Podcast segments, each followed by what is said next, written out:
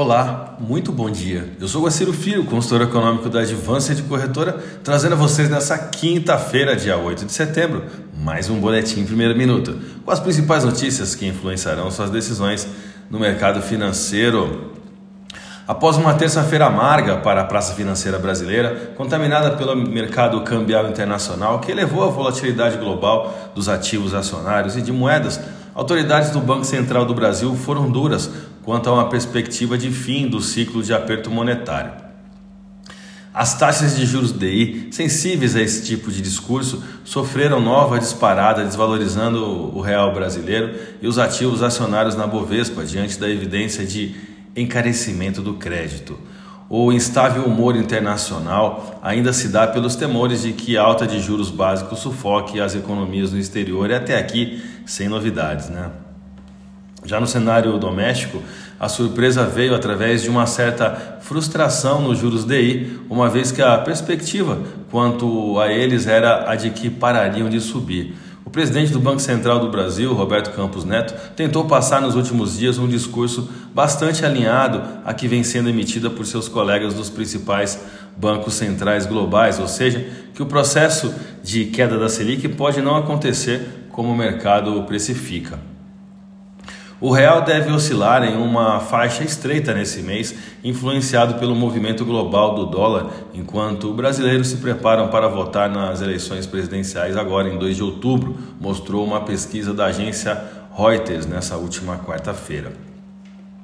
O índice do dólar, o DXY, atingiu uma máxima de duas décadas na terça-feira e deve permanecer forte diante das expectativas de continuidade de alta de juros nos Estados Unidos e de um desempenho da economia norte-americana superior em relação aos seus pares. Nas próximas semanas, espera-se que o real negocie a taxa de 5,24 por dólar, de acordo com a pesquisa. Na terça-feira, um dólar valia R$ 5,23 centavos, mas em três meses a previsão é de que uma taxa de 5,29 seja mais plausível. Espera-se que quase todas as moedas dos mercados emergentes enfraqueçam ou, na melhor das hipóteses, permaneçam em seus níveis atuais nos próximos três meses, já que o aperto da política monetária do Banco Central dos Estados Unidos aumenta a posição do dólar global como um ativo porto seguro. Mas uma perspectiva relativamente estável para a moeda brasileira pode mudar após janeiro de 2023, né, quando o vencedor da eleição presidencial deve apresentar um novo arranjo fiscal para o país. Em um ano, a previsão é de que a taxa de câmbio fique na faixa ali de 5,20 por dólar, de acordo com a mediana das estimativas de 28 estrategistas de câmbio entrevistados entre as datas de 1 a 6 de setembro. Vamos aos gráficos, eu vou começar pelo dólar.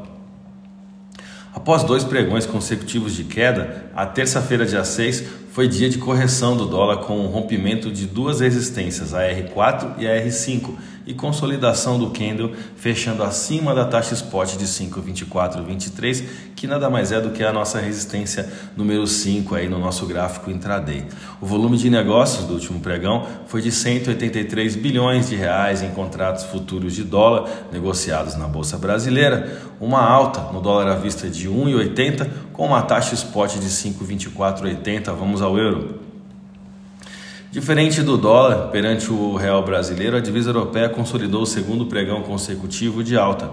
Porém, esse histórico pode mudar diante da crise energética que está potencializando a inflação e desvalorizando os títulos e a divisa da zona do euro. O principal suporte segue na taxa spot de 5,1718 e resistência em 5,2848. A divisa europeia fechou a última sessão com alta de 0,72% e taxa spot de 5,2354. A minha dica você já sabe. Siga nossos boletins para ficar sempre conectado às principais notícias.